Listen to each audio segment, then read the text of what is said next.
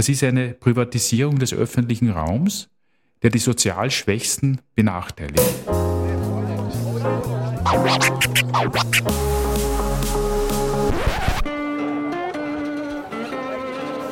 Liebe Hörerinnen und Hörer, herzlich willkommen im Zack Zack Nachtclub. Jeden Donnerstag ab 22 Uhr machen wir die Nacht zum Tag. Ungezwungen, persönlich und mit Open End. Schön, dass ihr heute dabei seid.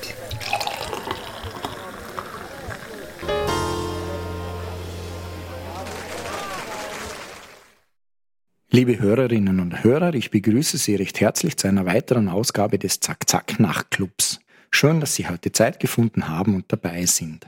Mein Name ist Thomas Nasswetter und ich möchte mich heute mit meinem Gast zum Thema Muss Wien zu Paris werden? Radfahrer und Fußgängerstadt Wien unterhalten. Die Sendung ist doch diesmal dreigeteilt. Im ersten Teil versuchen wir uns dem Thema allgemein zu nähern. Im zweiten Teil möchte ich meinen Gast mit ein paar Zitaten konfrontieren und bin sehr auf seine persönliche Meinung gespannt. Und im dritten Teil wagen wir einen Ausblick auf die nahe und fernere Zukunft der Mobilität in Österreich. Eigentlich sollte heute auf der anderen Seite hinter Mikrofon der Radfahrbeauftragte und Geschäftsführer der Mobilitätsagentur der Stadt Wien, Martin Blum, sitzen. Leider hat Herr Blum abgesagt. Nun haben wir versucht, jemand mindestens genauso Spannenden einzuladen und ich darf recht herzlich Herrn Magister Christian Grazer vom VCÖ begrüßen. Mobilität mit Zukunft ist der Claim vom VCÖ und ältere Hörer werden ihn noch unter seinem alten Namen Verkehrsclub Österreich kennen. Herr Grazer, ich würde Sie nun bitten, sich selbst und den VCÖ kurz vorzustellen. Ja, mal hallo und danke für die Einladung. Ja, Christian Kratzer ist mein Name. Ich bin der Pressesprecher von der Mobilitätsorganisation VCÖ Mobilität mit Zukunft. Wir sind eine unabhängige NGO, 1988 schon gegründet und wir waren eigentlich die ersten, die sich sehr umfassend für ökologisch verträgliche Mobilität stark gemacht haben und auch dieses Thema äh, umfassend behandelt und beleuchtet haben. Denn Ende der 80er Jahre war Mobilität vor allem Verkehr, war vor allem Autoverkehr. Die Perspektive, der Fokus war nur das Auto. Und wir haben doch es geschafft, hineinzubringen, dass eben Mobilität deutlich mehr ist, dass das zu Fuß gehen ist, das Radfahren, öffentlicher Verkehr, Bahn, Bus, Öffis und auch beim Gütertransport, dass es hier wichtig ist, dass wir diesen nachhaltiger machen. Und das ist ein Thema, das wir eben seit drei Jahrzehnten verfolgen. Sie haben also die letzten drei Jahrzehnte erfolgreich agiert. Woran würden Sie das festmachen? Bereich öffentlicher Verkehr. In den 90er Jahren war das ein Bereich, wo die Qualität laufend abgenommen hat, wo äh, viele Verbindungen eingestellt worden sind. Und es ist dann doch gelungen, die Anzahl der Verbindungen zu erhöhen, einen Modernisierungsschub zu bringen. Die Bahnhöfe wurden modernisiert, das Streckennetz wurde ausgebaut, das Wagenmaterial modernisiert, Taktverkehr eingeführt. Jetzt kommt das Klimaticket. Und Österreich ist mittlerweile innerhalb der Europäischen Union das Land, wo pro Kopf am meisten mit der Bahn gefahren wird. Begegnungszone wurde in der Straßenverkehrsordnung verankert. Wir sind es erfolgreich bei der Marilfer Straße und in vielen, vielen Orten mittlerweile auch in Österreich. Also es hat sich was verändert, aber es ist noch sehr, sehr viel zu tun, denn nach wie vor ist die Autodominanz im Straßenbild ja sehr stark vorhanden und auch erkennbar. Herr Grazer, muss Wien Paris werden? 2014 ist die jetzige Pariser Bürgermeisterin Anne Hidalgo mit einem ambitionierten Programm angetreten, die Lebensqualitäten der Menschen in Paris deutlich zu verbessern. Dazu hat sie versprochen, den Autoverkehr vor allem in der Innenstadt stark einzuschränken. Sie wurde gewählt und zum Leidwesen der Autolobby geht Hidalgo nun sehr schnell und sehr konsequent mit der Umsetzung ihres Programms vor. Dazu gehören aber nicht nur Radwege, sondern auch ein möglichst zügiger Ausbau des öffentlichen Verkehrs. Letztes Jahr wurde sie wiedergewählt, auch weil sie versprochen hat, ihre Schlagzahl in Sachen Verkehrspolitik noch weiter zu erhöhen. Muss also Wien Paris werden? Naja, Wien, würde ich sagen, bleibt Wien, aber wir können von den Erfahrungen anderer Städte und Metropolen, glaube ich, einiges lernen. Und ich glaube, die Voraussetzungen in Wien wären vielleicht noch einmal besser als in Paris, weil Wien ein großartiges öffentliches Verkehrsnetz hat. Und äh, wenn wir uns die aktuellen Daten auch der Statistik Austria ansehen, dann sehen wir, 47 Prozent der Haushalte in Wien sind bereits autofrei.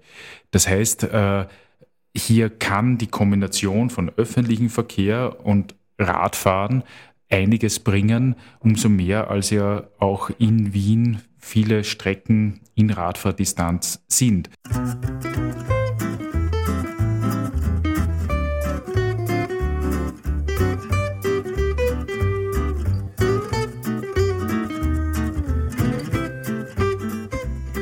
Für die Pariser Bürgermeisterin Anne Hidalgo ist seit ihrer Wahl 2014 der öffentliche Verkehr und auch das Radfahren ein zentrales Element ihrer Politik. Nun will sie in einem ambitionierten Projekt schon nächstes Jahr die komplette Pariser Innenstadt zu einer verkehrsberuhigten Zone machen. Paris soll schon in naher Zukunft von 1400 Kilometern Radwegen durchzogen sein. Dafür wurden 150 Millionen Euro im Haushalt bereitgestellt. 2030 soll es mehr Räder als Autos in Paris geben. Das Leuchtturmprojekt ist eine fast völlig automobilfreie Champs-Élysées. Laut Hidalgos Plan sollen Autos im Bereich des Louvre völlig ausgesperrt werden. Das schafft Platz für hunderte Bäume und es entsteht ein neuer zentraler Park in Paris. Am Rest des Champs-Élysées werden die derzeit acht Fahrspuren für Autos auf zwei reduziert. Das ambitionierte Programm von Anne Hidalgo ist inzwischen Mainstream geworden. Ihre Gegenkandidaten sind in der Verkehrsfrage vielleicht nicht so entschlossen wie die Amtsinhaberin. Aber keiner kündigt an, ihre Maßnahmen rückgängig machen zu wollen.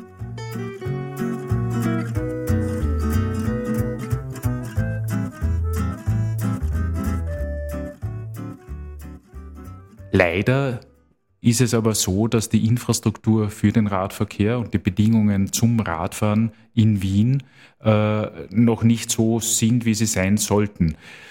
Wir haben viele Straßen in Wien, wo selbst den parkenden Autos mehr Platz eingeräumt wird als den Bürgerinnen und Bürgern, die mit dem Fahrrad unterwegs sind.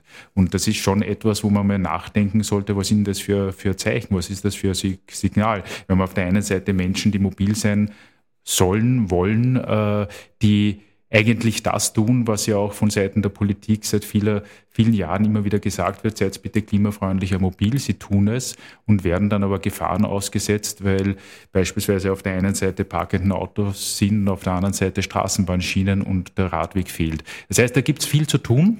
Und äh, man kann sich heute nicht mehr darauf ausreden, dass es diese Nachfrage nach der Infrastruktur nicht gibt, denn alle Zahlen in Wien zeigen, dass der Radverkehr massiv steigt.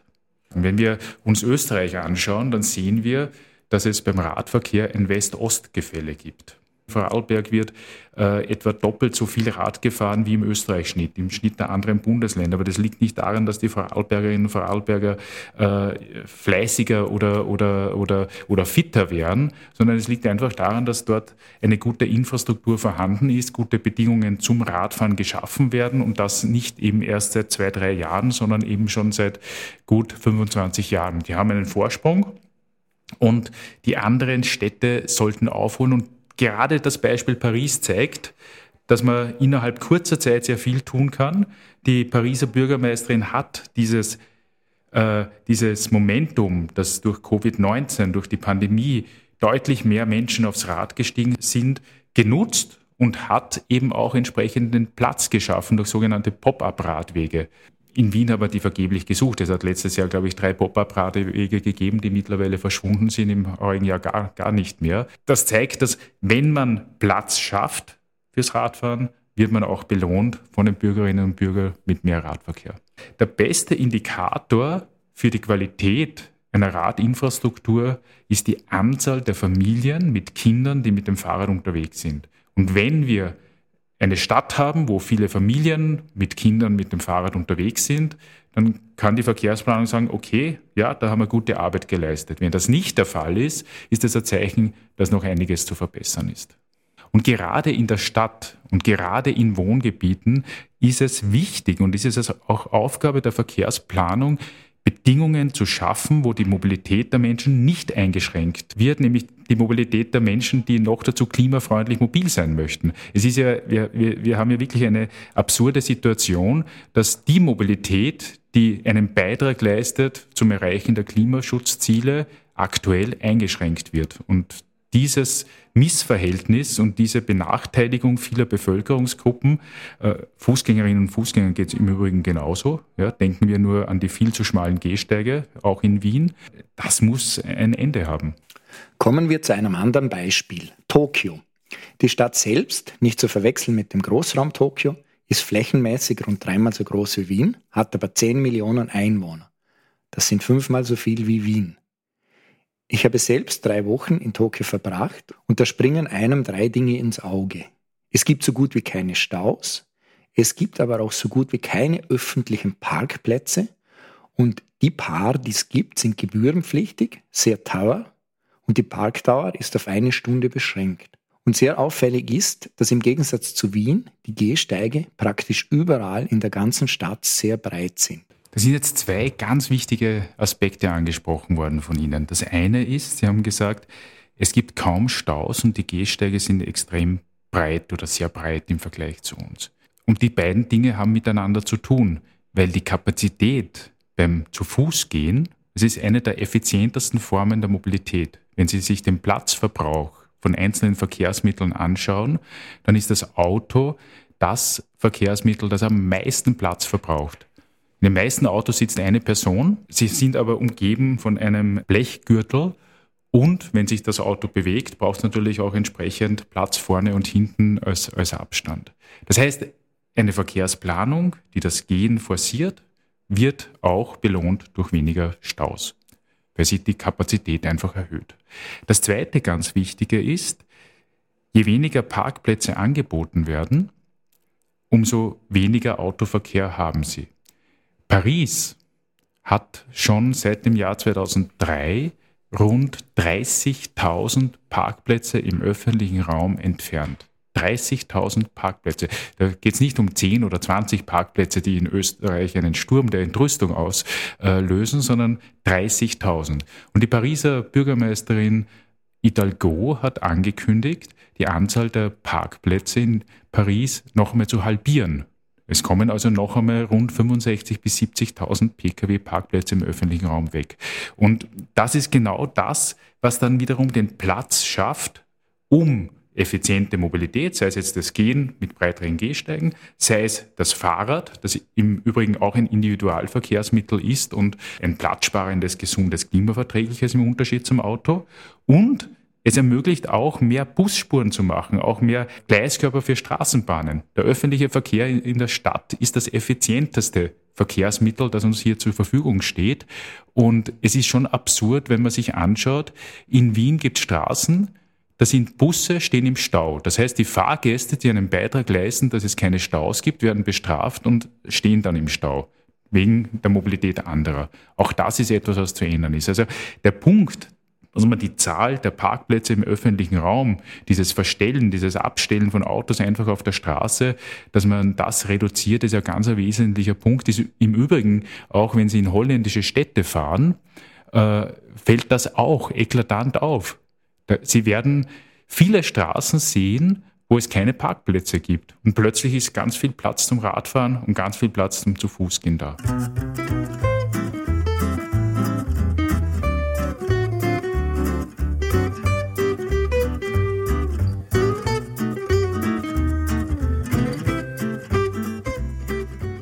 Die in Paris geplante Zone à Trafic Limité ist der vorläufig letzte Baustein in einem großen Verkehrskonzept von Anne Hidalgo, der darauf setzt, Lärm- und Luftverschmutzung zu reduzieren und damit die Lebensqualität der Anwohner zu verbessern.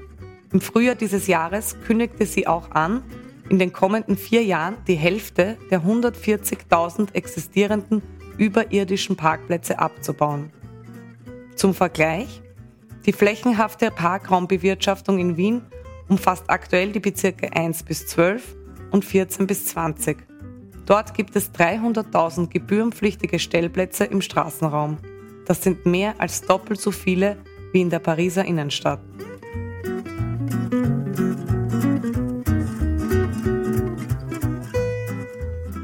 Da gibt es auch wieder zwei, drei Punkte zu sagen. Das eine ist, dass ja die Stadt Wien nächstes Jahr die flächendeckende Parkraumbewirtschaftung einführt. Das heißt, es ist ein Anreiz auch für die Pendlerinnen und Pendler beispielsweise auf öffentliche Verkehrsmittel umzusteigen. Der zweite wichtige Punkt ist, es stehen ganz viele Parkplätze in den Garagen frei. Das ist je nach Bezirk und je nach Region unterschiedlich. Ja. Die Ausweitung des Parkpickers im Jahr 2012 in den westlichen Bezirken hat dazu geführt, dass dann viele Menschen gesagt haben, okay, jetzt kriege ich eh leicht einen Parkplatz, jetzt habe ich das Auto nicht mehr in der Garage, jetzt kündige ich die Garage und stelle mein Auto auf der Straße ab, weil es nur 120 Euro kostet und nicht 100 Euro im Monat beispielsweise. Auch das ist etwas, das ist eine Privatisierung des öffentlichen Raums, der die sozial Schwächsten benachteiligt. Wir haben, wie gesagt, ich erinnere noch einmal, wir haben 47 Prozent der Haushalte in Wien sind autofrei. Wir haben gerade bei den Bevölkerungsgruppen, die wenig verdienen, einen besonders hohen Anteil an autofreien Haushalten. Oft sind das diejenigen wiederum, die an stark befahrenen Straßen wohnen. Und wir haben hier sozusagen einerseits eine Gruppe von Menschen, die selber seltener ein Auto besitzen, weniger Auto fahren, aber gleichzeitig am meisten unter den Abgasen und Lärm des Autoverkehrs leiden. Und dieses, diese Schieflage ist auch zu korrigieren in einer Stadt, die den Anspruch hat, äh, soziale Mobilität anzubieten. Und die sozialste Form der Mobilität ist das zu Fuß gehen und der öffentliche Verkehr, weil es allen Bevölkerungsgruppen offen steht. Es können Kinder genauso wie ältere Menschen äh, damit unterwegs sein. Und wie gesagt, das, was wir derzeit erleben, ist eine, eine große Einschränkung vieler Bevölkerungsgruppen und es ist höchste Zeit, dass wir nicht immer nur auf ein kleines Segment der Bevölkerung schauen und es diesem Segment so bequem wie möglich zu machen, sondern dass wir alle Bevölkerungsgruppen im Auge haben. Das heißt, anders gesagt, eine gute Verkehrspolitik hat auch eine sehr hohe soziale Komponente. Völlig richtig, eine gute Verkehrspolitik, gute Verkehrsplanung ist eine Sozialpolitik, weil es Mobilität allen Menschen unabhängig vom Einkommen zur Verfügung stellt. Und es ist auch eine Gesundheitspolitik, denn wenn ich das Radfahren zum Beispiel fördere, trage ich auch dazu bei, dass die Menschen auf eine tägliche Portion gesunde Bewegung kommen. Was du für meine Fitness, äh, beuge sehr vielen Krankheiten vor. Und was natürlich auch noch dazu kommt, das ist ein wichtiger Beitrag, um die Luftverschmutzung in den Städten zu reduzieren, weil das ist ja sozusagen das nächste Problem, was wir auch in den Städten und Wohngebieten haben. Es fahren nach wie vor Diesel-Pkw in der Stadt herum, die seit dem Dieselskandal wissen wir es, teilweise keine funktionierende Abgasreinigung haben, die im Winter noch dazu besonders viele Schadstoffe dann ausstoßen. All diesen Dreck atmen bei uns Menschen ein. Und auch hier wiederum die soziale Dimension, weil wenn ich entlang einer stark befahrenen Straße wohne, dann bin ich am stärksten davon betroffen. Und wenn dann Kinder Asthma deshalb bekommen, ist es noch einmal etwas, was man aus politischer Sicht dazu bringen muss, hier endlich auch stärkere Maßnahmen zu setzen.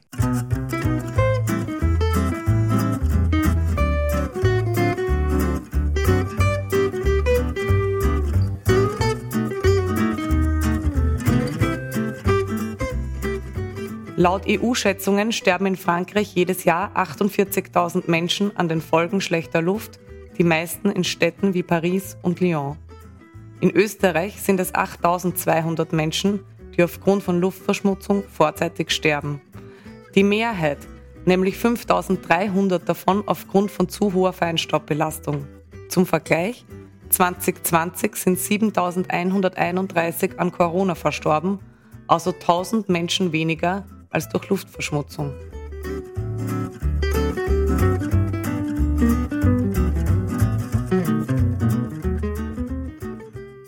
Das ist eben genau das, was so ärgerlich ist, dass hier die Gesundheit der Bevölkerung nicht den Stellenwert bekommt, wie äh, die Möglichkeit einer Minderheit, dass sie überall hin mit dem Auto fahren kann.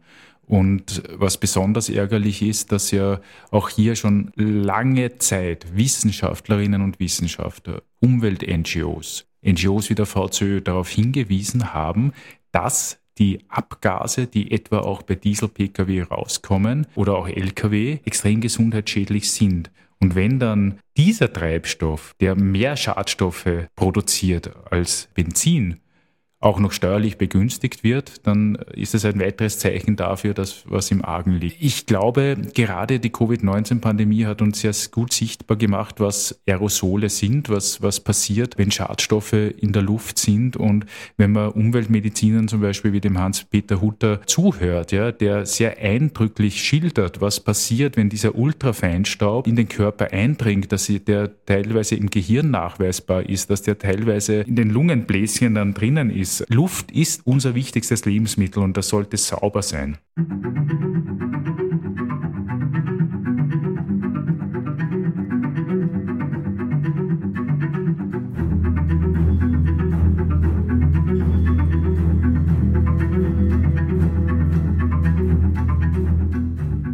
Beim Radfahren lernt man ein Land am besten kennen, weil man dessen Hügel emporschwitzt und sie dann wieder hinuntersaust. Ernest Hemingway ich würde sagen, das ist völlig richtig, dass man beim Radfahren ein Land sehr gut kennenlernt, weil eine niedrigere Geschwindigkeit in unserer Mobilität dazu führt, dass wir unsere Umgebung viel stärker wahrnehmen, dass wir auch viel mehr von der Umgebung sehen, währenddessen eine Erhöhung der Geschwindigkeit dann oft einfach auch zu mehr Tunnelblick führt und je höher die Geschwindigkeit, umso weniger kann man Details der Landschaft, äh, die an einem vorbeizieht, wahrnehmen. Also ich denke, der Ernest Hemingway hat das durchaus gut auf den Punkt gebracht. Radfahren ist ein großer Teil der Zukunft. Es muss so sein. Es läuft etwas falsch in einer Gesellschaft, die mit dem Auto zum Training ins Fitnessstudio fährt. Bill Nye, US-amerikanischer Wissenschaftler und Fernsehmoderator. Ich liebe das Zitat, denn äh, es zeigt einfach sehr gut, dass man ja das Beste ist, die Bewegung in den Alltag zu integrieren. Und wenn ich eben, ich mache das auch täglich mit dem Rad in die Arbeit fahre, dann komme ich auf eine tägliche Portion gesunde Bewegung. Es tut mir gut, es ist Wohlfühlen, äh, es ist ein Gesundheitsaspekt, der meine Muskeln werden trainiert und und und. Ähm, ich kann das wirklich nur empfehlen und umso wichtiger ist es eben wieder, jetzt kommen wir wieder zum anderen zurück, dass die Verkehrsplanung auch entsprechend gute Bedingungen zum Radfahren in der Stadt schafft. Die Stadt Wien setzt ganz auf den Ausbau des Radverkehrs. Bis zum Jahr 2025 sollen in Wien 80 Prozent der alltäglichen Wege umweltfreundlich zurückgelegt werden. Mit dem Fahrrad, zu Fuß oder mit öffentlichen Verkehrsmitteln. Dieses Ziel ist nur erreichbar, wenn der Radverkehr weiterhin stark steigt. Maria Vasilakou, ehemalige Vizebürgermeisterin der Stadt Wien, das Zitat stammt aus dem Jahr 2015. Ja, sie hat recht. Also das Ziel von 80 Prozent Anteil von klimaverträglicher Mobilität, Öffis gehen, Radfahren, äh, ist erreichbar, wenn auch der Radverkehr entsprechend äh, zunimmt. Wir haben ja letztes Jahr in der Covid-19-Pandemie die Situation gehabt, dass in Wien dann 46 Prozent der Alltagswege bewegungsaktiv zu Fuß und mit dem Fahrrad zurückgelegt worden sind. Auto kam auf 27 Prozent. Ja, also es sind deutlich mehr Alltagswege in Wien wird von der, werden von der Wiener Bevölkerung zu Fuß oder mit dem Fahrrad zurückgelegt. Und das ist gut so, weil es einfach besser ist für unsere Gesundheit, Kalorien statt Erdöl zu verbrennen und natürlich auch besser ist, als äh, auch für das Klima besser ist. Fassen wir einmal zusammen. Parkende Autos haben in Wien immer noch viel mehr Platz als Verkehrsteilnehmer die ressourcen-, klima- und umweltschonender unterwegs sind. Wenn Platz geschaffen wird für Radfahrer, Fußgänger und den öffentlichen Verkehr, dann wird man belohnt mit einer niedrigeren Autofahrerquote. Gute Mobilitätspolitik ist auch eine gute Sozialpolitik. 47 Prozent der Wiener Haushalte haben kein Auto mehr. Es stellt sich also die Frage, warum sollen diese Menschen mit weniger Platz im öffentlichen Raum, mit schlechterer Luft und mit eingeschränkter Mobilität bestraft werden? Das Beispiel vor Adelberg zeigt, dass eine langfristige Strategie zum Erfolg führt. Dieses Beispiel sollte vor allem für andere Bundesländer ein Vorbild sein.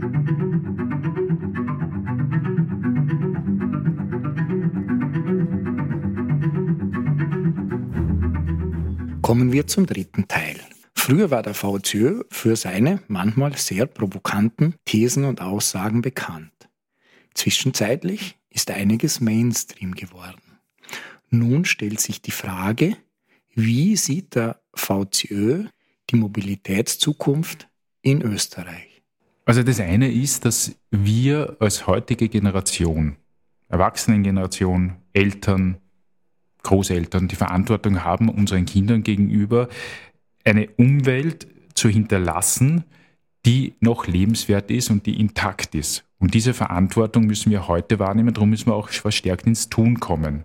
Und klimaverträgliche Mobilität heißt, dass wir das Potenzial nutzen, was das Gehen und Radfahren in sich birgt, die mit Muskelkraft betriebene Mobilität, unser tägliches Gesundheitsprogramm sozusagen in die Alltagsmobilität einbauen, ist einmal ein ganz wichtiger Punkt. Mehr Wege zu Fuß und mit dem Fahrrad zurücklegen.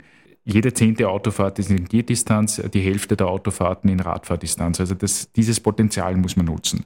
Das zweite ist das Potenzial des öffentlichen Verkehrs nutzen. Das heißt auch, dass wir die Regionen, dass wir die Städte in den Regionen auch gut an das öffentliche Verkehrsnetz anbinden müssen.